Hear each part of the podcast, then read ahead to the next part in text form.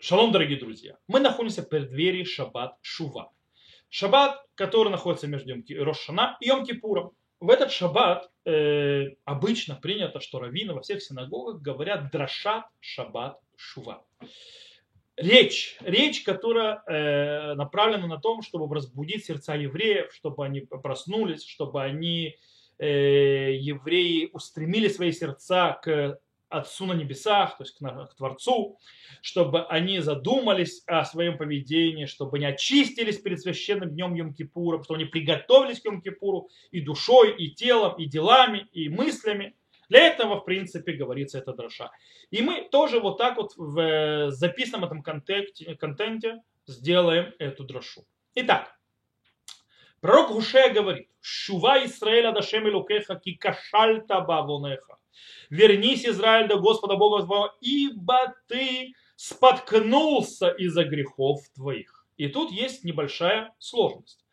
Слово авон, то есть бавонеха, слово авон обозначает грех, сделанный целенаправленно, то есть специально. Человек полностью отдавал себе отчет, когда совершал этот грех. Тогда почему кашальта, кишалон, это когда человек делает что-то ненамеренно, когда человек оступается, падает. И из этого можно понять, что в принципе грех сделан по ошибке. Так авон или грех сделан по ошибке? Что здесь происходит? Как можно лихьет кашальта бабунеха? Споткнуться, сделать ошибку в, целенаправленных грехах.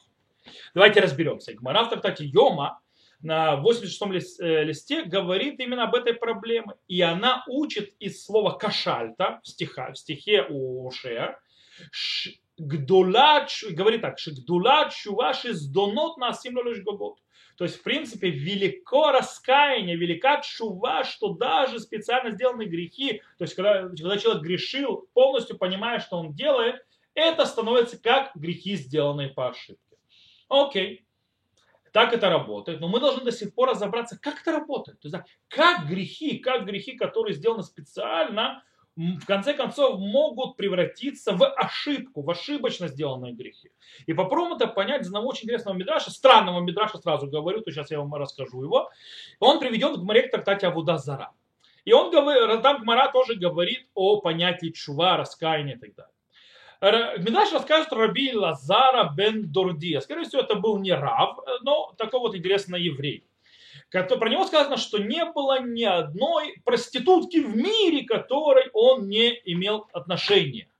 И однажды он услышал, что есть одна э, распутница там э, за морями, за океанами, и последняя, которой никогда не был, то есть, да, и она да, берет очень много денег за за свою, скажем так, услуги.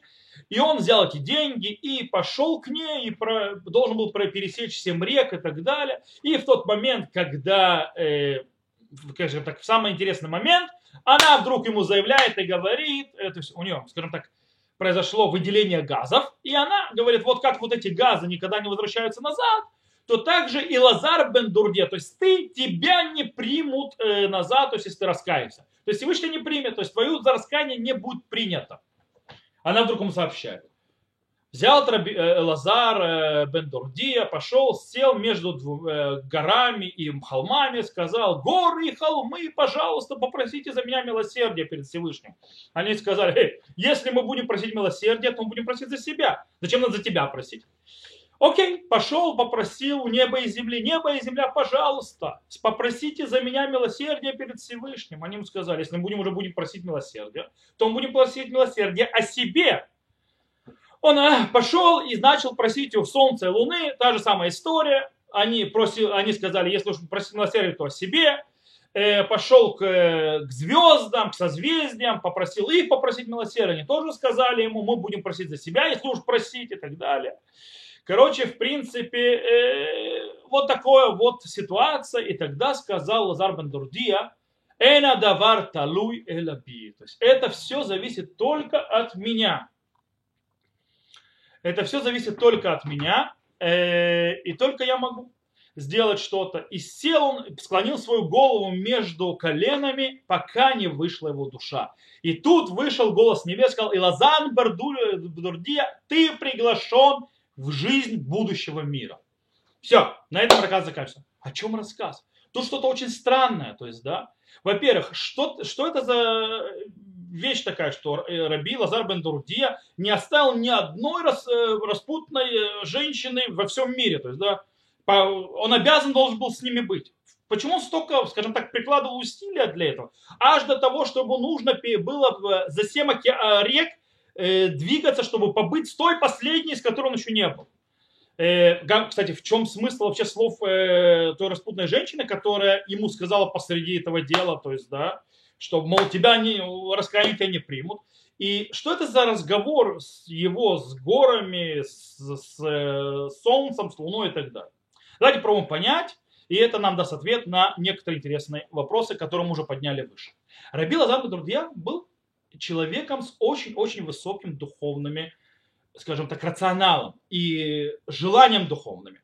Он хотел быть хорошим евреем даже может быть мудрецом Торы, но когда? Только после того, как он получит все удовольствие этого мира. Он хотел сначала получить удовольствие от всего, что есть в этом мире. И только после этого он будет служить Всевышнему от всего сердца. Сначала во все чашки, а потом все будет хорошо. Э, поэтому он столько прикладывал усилия для того, чтобы быть со всеми распутными женщинами, которые есть в этом мире, для того, чтобы пройти все, что есть. Но эта распутная женщина, в которую он попал, она поняла, что перед ним стоит человек непростой. Она поняла, что этот человек находится не в нормальном состоянии. То есть по-настоящему он хочет прекратить грешить и оставить по пути греховные пути. Но она понимает очень важную вещь, которую он не понял. Она понимает, что человек, который говорит ахтав и ашув, то есть буду грешить и потом раскаюсь, в конце концов навеки останется в мире греха и уже никогда не вернется. Кстати, этот, этот, эта фраза «Ихтав и Ашув», «Ихтав и Ашув», он приведет к море. Наши мудрецы сказали «Ихтав и Ашув», «Ихтав и Ашув», «Эн маспеким беядоля асот Наши мудрецы сказали, тот, кто человек говорит «Я буду грешить, потом раскаюсь», никогда у него не получится раскаяться. Что он имеет в виду? Они имеют в виду не то, что Всевышний закрывает ворота, и человек больше не может зайти, э, э, скажем так, раскаяться, и Всевышний больше не примет. Ни в коем случае, нет. Этот человек просто никогда сам не сможет вырваться из греха. Он никогда сам не сможет раскаяться и пройти весь этот путь исправления. Почему? Потому что он туда падает. Он да падает, он да входит, и он привыкает, он не вылезет оттуда, он падает, он его затягивает в трясину, в болото. И это, в принципе, объяснение стиха Кашальта Бабунеха, который сказал пророк Хошея. Грех, э, человек, грех, грешник, скажем так, человек, который грешил, он э, все больше и больше идет и падает, спотыкается в своих грехах, то есть запутывается в. И они, в конце концов, больше и больше становятся ярмом на его шее. Он же не может от них освободиться. То есть, да, он изначально не собирался попадать в, это, в эту кабалу, он изначально не собирался падать так низко. То есть, что он хотел? Он хотел получать удовольствие. Он да сделал грех намеренно, намеренно. То есть он да делал его полностью, отдавая себе отчет, что он делает. Но он не собирался скатываться. Он собирался сделать грех и выйти. О, и э, э, нужно понять, что невозможно. Человек скатывается и скатывается, скатывается. Таким образом, его кишалон, его падение, его ошибка приходит именно э, вот так, э, то есть в этом непонимании системы. И он скатывается вниз, вниз, вниз так, что его состояние, в которое он попадает как грешник, оно приходит к нему с сюрпризом. То есть он об этом не ожидал. И поэтому это кишалон, это не мази, то есть это не злонамеренно, а это именно кишалон, то есть он в конце концов, его все это подвело, его путь, которым он шел. И поэтому в конце мы узнаем, что Рабиля бен Дурдая понял его состояние, понял, где он находится, понял, и когда он понял, что с ним происходит, после того, как ему эта распутная женщина это сказала, он понял в состояние, в которое он попал, и он начал и решил, что он полный ноль, он никто, ему ничего не полагается, то есть он абсолютно, абсолютный ноль.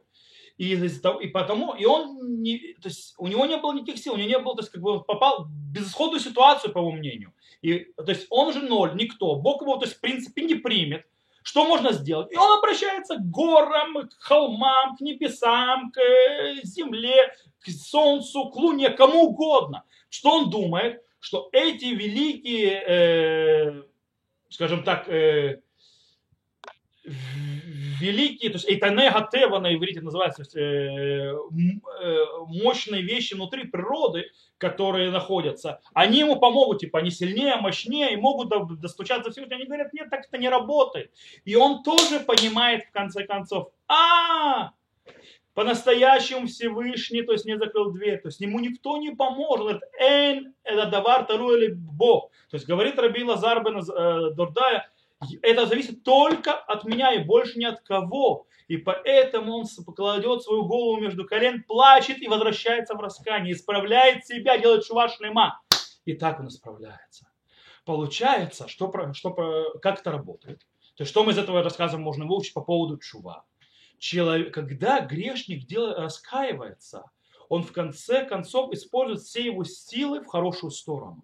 И таким образом э, те грехи, которые он сделал злонамеренно в свое время, они уже не считаются на данный момент по тому, как он их делал. Они э, высчитываются, просматриваются в перспективе его падения и как он за ними, скажем так, подтащился, не обращая внимания, то есть, э, что он падал, падал, падал, и это уже было, э, от него не зависелось. То есть это уже было не то, что он хотел.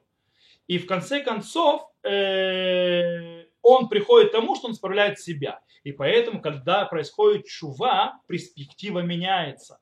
Перспектива меняется, он смотрит на все, что произошло, понимает, куда он упал, и все действия, как он падал вниз, вниз, вниз, они превращаются в жгагот, они превращаются в ошибки. Почему? Потому что они завязаны в всем фоне, в котором это происходило.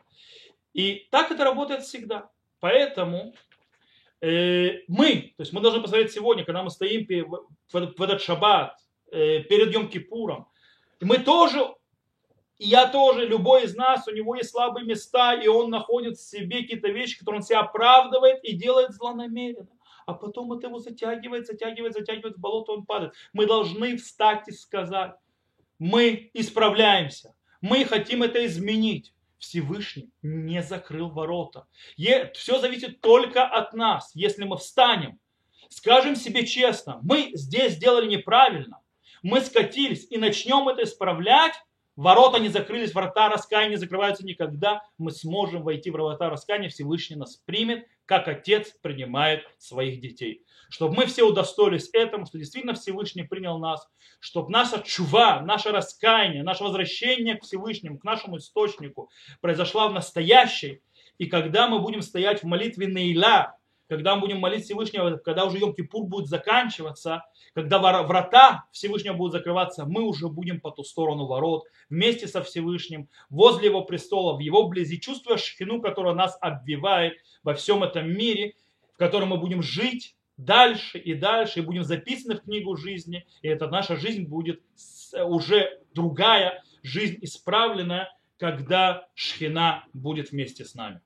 Всего хорошего, шаббат шалом, гмар хатиматува.